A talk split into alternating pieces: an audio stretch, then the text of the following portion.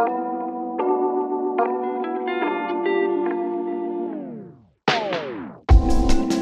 Saudações, meus queridos e queridas, ouvintes e ouvintas, sejam muito bem-vindos a mais um episódio do seu podcast preferido. Aqui quem fala com vocês é o Henrique Amêndola e hoje, pessoal, teremos só mais um pitaco do quarto e quinto episódio da série de Gavião Arqueiro. Sim, a gente vem fazendo a cobertura da série desde lá do comecinho, do primeiro e segundo episódio. Também a gente teve episódio aqui falando do terceiro episódio da série e agora eu aproveitei para falar do quarto e quinto juntos no mesmo podcast, já que semana que vem a gente vai ter o um podcast aqui criticando e conversando com o pessoal que eu chamo aqui sobre o filme do Homem-Aranha, que no dia dessa gravação e do lançamento desse podcast, eu tô indo assistir no cinema, tô muito empolgado, até é, mais empolgado que o normal aqui no começo do podcast, mas eu vou ver Homem-Aranha, então semana que vem eu deixei exclusivo pra gente falar de Homem-Aranha e depois então finalizar a cobertura da série do Gavião Arqueiro, que está sendo maravilhosa até agora. E é isso, beleza?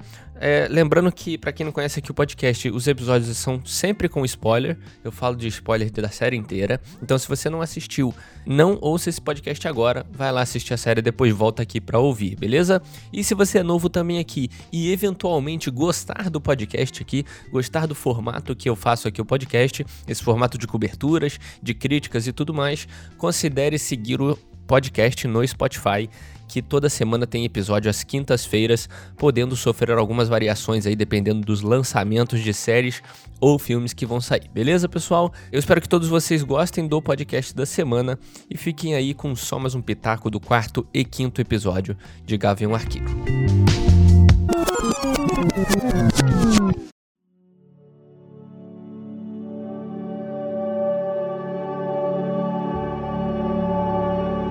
Para começar o episódio, teve ali um diálogo entre a mãe da Kate Bishop, que eu acho que é Eleanor, se eu não me engano, com o Clint. E foi um diálogo muito esquisitão, assim, é, é muito ele, ele, foi muito interessante para passar uma energia diferente da personagem, né? Até ali a gente tinha muita visão dela e do Jack como vilões ali, né? O do Jack até mais escancarado, de forma mais escancarada ainda, mas ela ainda tinha um pouco de dúvida. E nesse episódio, nesse diálogo, tem muito aquela sensação esquisita dela falando para ela, para o Clint se distanciar da Kate. Toda uma conversa muito esquisita, e pela reação do, do a gente consegue identificar ali mais ou menos que ele meio que tá sacando o que tá acontecendo, ele acha, sei lá, eu consegui identificar certa estranheza ali.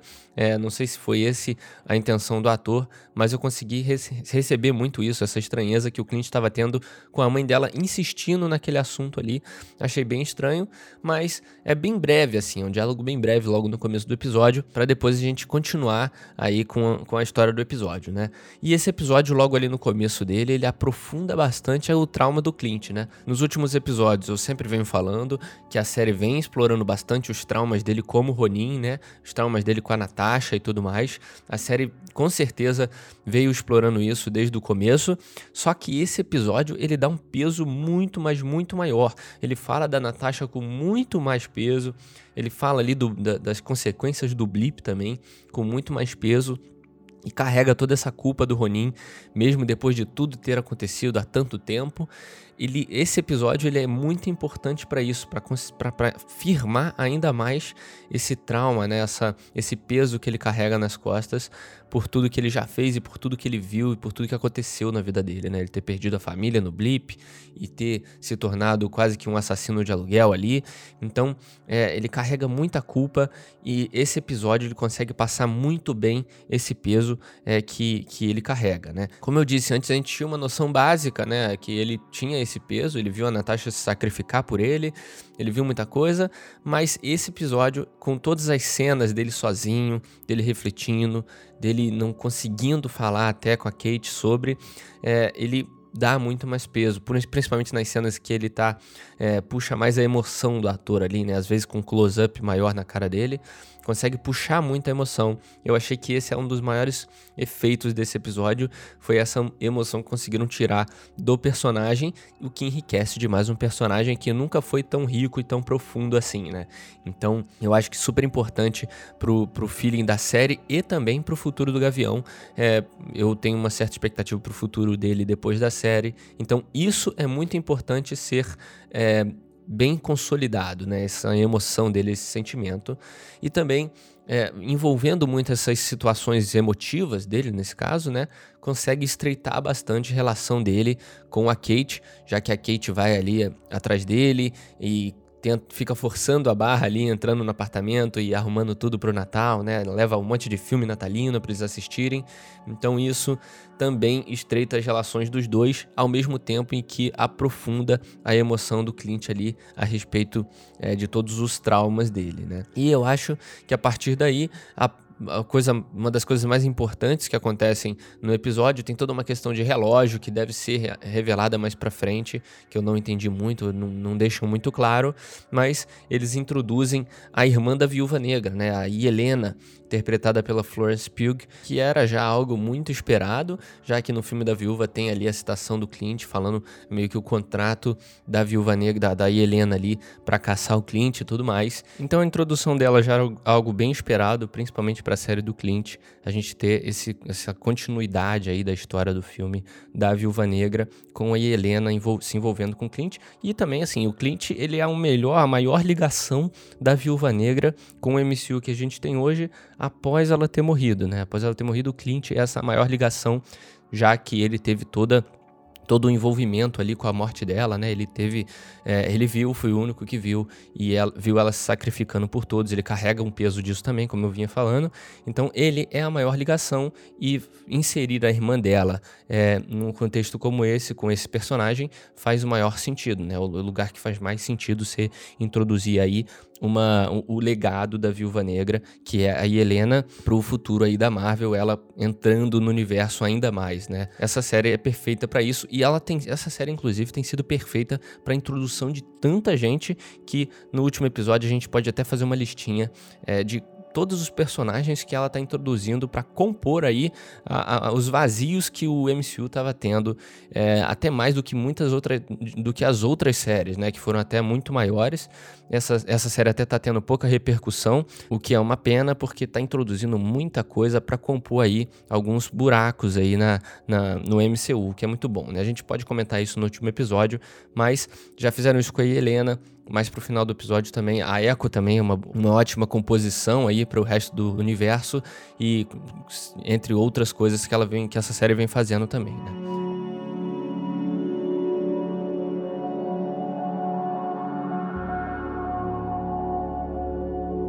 A série ela tem uma composição muito bem feita, muito bem distribuída. Eu também vou comentar um pouquinho mais para frente, mas ela, se você perceber, todos os episódios ela tem uma barriguinha ou outra, né? Uma coisinha, situações cotidianas, né? várias pequenas coisas para compor a história do episódio, né? E são coisas pequenas que não chegam a incomodar, como nesse episódio foi o caso do relógio, não incomoda. É uma ação é, que é boa de se assistir e ela não é prolongada, é algo muito curtinho para compor o tempo do episódio, né? Tem também a cena da, da Kate Bishop indo lá no parque falar com o pessoal. Tem todas vários imprevistos, vários empecilhos para que a história continue, que são criados em todos os episódios, né? Isso é bom, pode ser ruim para algumas pessoas terem essas coisas que às vezes não fazem a história andar tanto, mas vendo bem, eu acho melhor eles adicionarem essas pequenas coisas que não incomodam, são cotidianas, acontecem normalmente.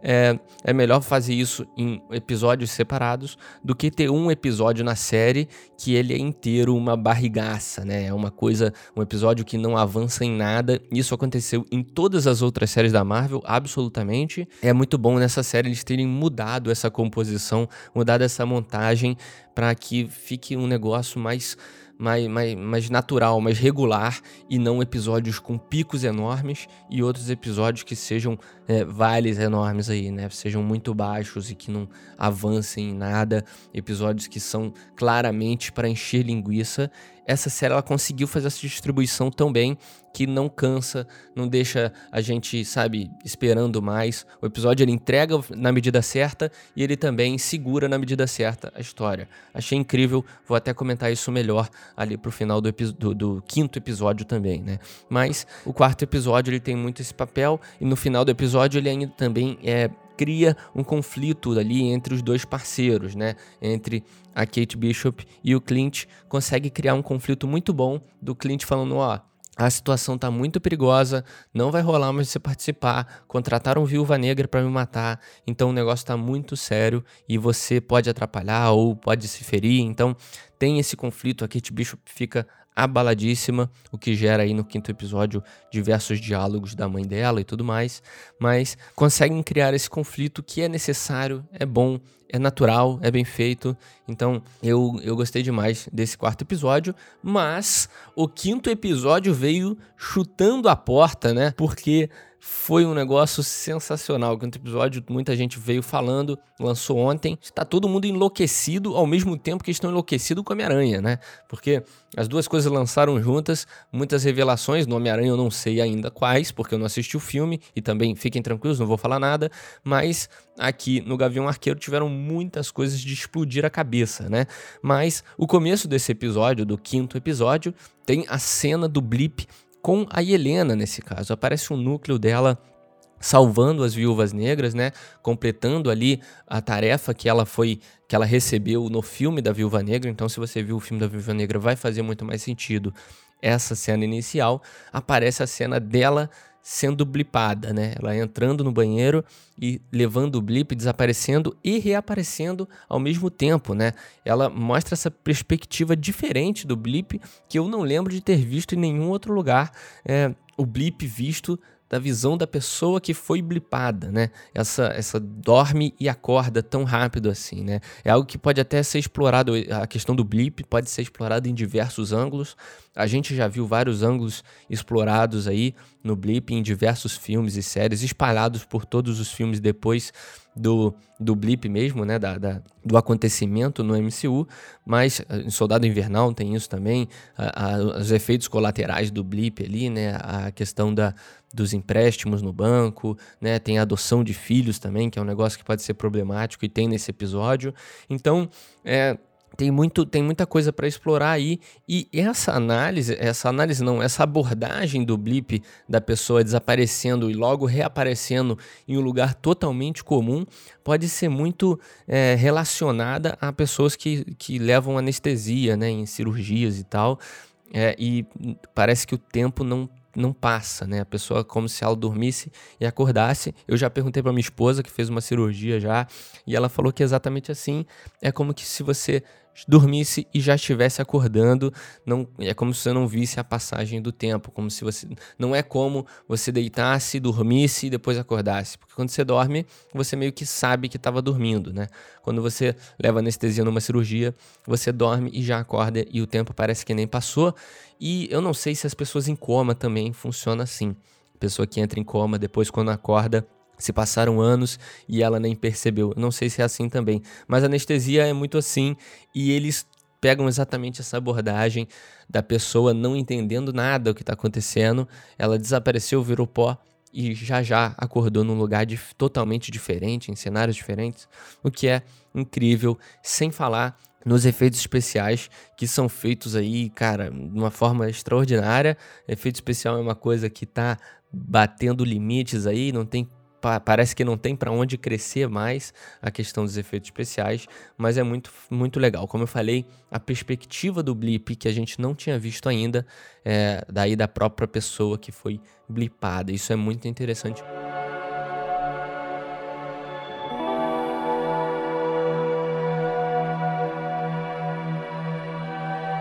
E logo após também mostra a interação da Kate com a Helena, né? No apartamento, no antigo apartamento da Kate ali que foi queimado. É, mostra aquela interação entre as duas e é sacanagem o que as duas atrizes fazem naquela interação. As duas são excelentes a Florence Pugh fazendo aquele sotaque incrível e a Hayley Stanfield também é uma atriz incrível. Ela tem sido aí um dos pilares dessa série em questão de atuação, em questão de interpretação e as duas interagindo, então foi algo que foi sacanagem assistir. A gente, eu tava conversando com o Matheus, que é um amigo meu que participa aqui do podcast, e ele falou: "Cara, eu queria estar tá vendo aquela interação o episódio inteiro, eu podia colocar que eu não ia sentir o tempo passar, cara, de tão bem feito, de tão bom que é feita toda aquela, aquela interação entre as duas. é, é, é, um, é uma sacanagem que, o que elas conseguem fazer uma com a outra. A Hayley Stenfield, não só nessa interação, em todo o resto da série, tem se destacado muito, muito, muito bem. Mas tem muita coisa, tem a cena também com a gangue do agasalho, que é excelente, é um negócio incrível, muito bem desenvolvido, é um, um alívio cômico incrível, né? A gangue dos vilões ali ser o alívio cômico é algo muito impressionante, muito pode ser até difícil de se fazer, e eles fazem muito bem. E tem o um combate ali do, é, do Ronin, né? Ele se veste de Ronin para ir confrontar a Echo. E, cara, é muito, muito legal o jeito que abordam isso. É, ele fica praticamente invisível. Tem cenas que parece que ele está invisível ali, é, combatendo os capangas, ali, limpando o espaço para depois entrar em combate direto com a Echo. E fica muito aquele estilo Batman ali, né? Fica muito incrível é, como ele vai limpando e planejando, para a gente ver também a capacidade de combate e planejamento que tem o Clint, né? A gente acha que ele é só um cara que tem arco e flecha especial, é, que atira bem, mas não, ele tem muita capacidade de combate e exploram isso muito bem, principalmente na série inteira, mas principalmente nessa cena de combate, que ele fica praticamente o Batman da Marvel ali. é muito incrível assistir. E no final desse combate, ele acaba ameaçando de certa forma a Echo, falando: oh, não chega mais perto da minha família. E também ele acaba colocando aquela pulga atrás da orelha dela, mostrando para ela que na verdade os dois são iguais, que os dois são contratados. É, ele fala para ela que foi contratado para matar o pai dela por uma pessoa. Então, é, fica, ele consegue colocar essa pulga atrás da orelha dela, mostrando para ela a realidade, que ele não é o vilão e ela também não é, que os dois são armas, né? É isso que ele fala para ela. E isso é muito bem feito. Depois ela vai questionar o capanga, amigo dela. Então, isso também pode gerar o um futuro para Echo dentro do universo, né? Ela não necessariamente sendo a vilã da série, e a gente desde o começo meio que sabia isso, mas ela sendo aí um futuro personagem, um bom personagem até, para o MCU, para o universo Marvel, para compor ainda mais esses personagens secundários, o que é muito e muito bom mesmo. Né?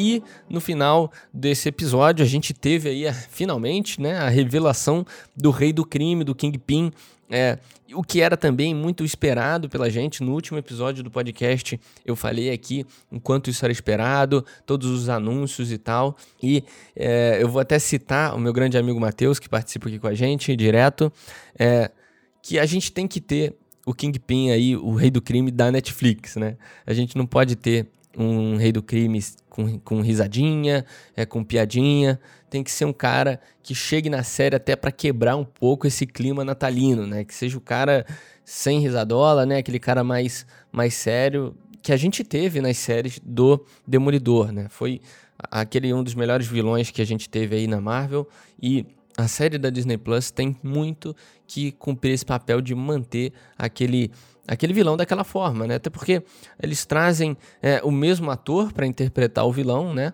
E eu acho que isso, tipo, é, é quase obrigatório que a produção faça com que ele seja igual, né? Às vezes pode mudar o visual um pouquinho aqui, um pouquinho ali, motivações um pouquinho, talvez, mas aquele aspecto de mais sério do Kingpin e daquela forma que a gente teve na série do Demolidor, eu acho que é primordial para a gente ter uma aceitação do público e eu acho que não tem outro jeito também, cara. qualquer outra forma de interpretação do Kingpin, do Rei do Crime, eu acho que é um pecado aí, é um erro, né? Então, outro aspecto também que a gente precisa ter é esse Kingpin que é incontrolável, né? O cara que é que controla Nova York inteira, tem Nova York na palma das mãos, né? Polícia, bombeiro, tudo que for preciso para libertar ele, ele tem controle, toda a influência que ele tem sobre Nova York, isso faz parte do personagem, né? E eu acho que a série com certeza vai cumprir isso. É impossível você inserir um personagem desse sem é, cumprir esse papel. Então, eu acho que assim, é, isso é, é, é também primordial. Eu tenho muita confiança na, na, série que ela vai fazer isso, até porque a série é muito bem feita, muito fiel, muito bem produzida. Então, eu duvido muito que eles estragariam um personagem tão importante para os fãs de Marvel aí que assistiram Demolidor, assistiram as séries da Netflix, né? E também ainda citando o Matheus, ele falou outra parada, ele disse que o Demolidor apareceria na série da Echo, né? Já que agora a gente sabe que teremos uma série da Echo, o Matheus deu essa, esse palpite aí, essa projeção de que o Demolidor aparece na série dele. E assim, como eu falei no último episódio aqui, não existe cenário melhor para a introdução de Demolidor e todo esse universo de Demolidor é, do que essa, né? Faz muito sentido. Os dois universos são muito parecidos. Nova York ali um cenário mais urbano, um cenário simplório, né? Não algo nem não é uma série querendo salvar o mundo e nada mais. Então, Nova York tá ali nos dois da mesma forma, com máfias, com tudo mais. Eu acho que é o cenário perfeito para a introdução do Demolidor e, e, a gente já tá vendo essa introdução acontecer com o Rei do Crime aí, né? E assim, para finalizar, o Kevin Feige é incrivelmente preparado para tudo isso, né? A gente, eu não preciso nem falar isso aqui, a gente tem muitos anos aí para que provam essa fala, né? Com toda essa estra... mas, mas dessa vez não com roteiros e com planejamento de filmes e tal, mas com anúncios, cara, estratégias de anúncios de que, que ele vem fazendo, né? os anúncios da Marvel que ele vem fazendo há um tempo já, né? O que a gente comentou no último episódio também, exatamente o que foi feito. Ele anuncia ali o Charlie Cox, que o Charlie Cox vai ser o Demolidor em algum momento, e a série, é, no mesmo no, no, episódio seguinte, já mostra o Kingpin. Então ele faz todas as revelações, todas as coisas de maneira ali muito sutil e assim que façam sentido, né? Ele não falou a parada do Charlie Cox ser o Demolidor é, à toa, né? Ele falou porque a gente já já teria introdução do Rei do Crime e uma das séries deles. Então é muito incrível também todo esse planejamento de anúncio que a Marvel vem fazendo já há um bom tempo, né? Mas, resumindo, é o que eu falei, a série me impressionou mais ainda nesses dois episódios, muito pela distribuição bem feita, né? Pelo, por como a série é incrivelmente bem distribuída e os episódios são bem elaborados para que não canse, para que não seja uma barriga, um episódio sobre, né? Fique abaixo da, da, do nível de todos. Parece que todos os episódios seguem o mesmo nível não tem nenhum que é pior do que o outro e também não tem aquele que se destaca muito mais do que os outros. São, to, todos os episódios são na média, na medida certa, né? São, tem, tem aquela média, são regulares, não são bombásticos com revelações incríveis, mas também não são episódios mortos que não tem nenhum tipo de evolução. A série é muito e muito bem produzida. Então, ela tem até me confundido ainda no meu top de séries aí, porque WandaVision, Loki eram, são as melhores aí, né, comparados com o Falcão e o Soldado Invernal. E agora tem Gavião Arqueiro que veio para confundir isso aí. Ele vai mudar as cadeiras ali no meu top de, de séries da Marvel, porque foi muito e muito bom. E infelizmente sendo pouco explorada aí pelo público, pelos fãs. É, muitas pessoas menosprezando a série só porque é de um personagem menor. E também, às vezes, o marketing também não foi como as outras. Mas, é, cara, tá sendo uma série incrível, eu tô adorando. E assim. É, eu só tenho coisas boas a falar, quase não falei coisas negativas nesse episódio aqui do podcast, porque sinceramente, eu tenho muita dificuldade de achar. A série está muito bem feita, muito bem distribuída mesmo. E é isso. Eu espero que todos vocês tenham gostado desse podcast. Como eu falei, semana que vem a gente não vai ter a continuação da cobertura, porque a gente vai falar de Homem-Aranha, mas na outra semana a gente vai ter a finalização dessa cobertura aqui do sexto episódio e último de Gavião Arqueiro, beleza? Eu espero que todos vocês tenham gostado desse podcast. Considerem seguir o podcast no Spotify para receber os episódios todas as semanas, sem faltas, às quintas-feiras, podendo haver, haver variações. Mas é isso. Espero que todos tenham gostado e até semana que vem com um podcast de crítica de Homem-Aranha. Eu tô muito ansioso, já já tô indo pro cinema assistir. É isso, pessoal. Um beijão e até semana que vem. Valeu!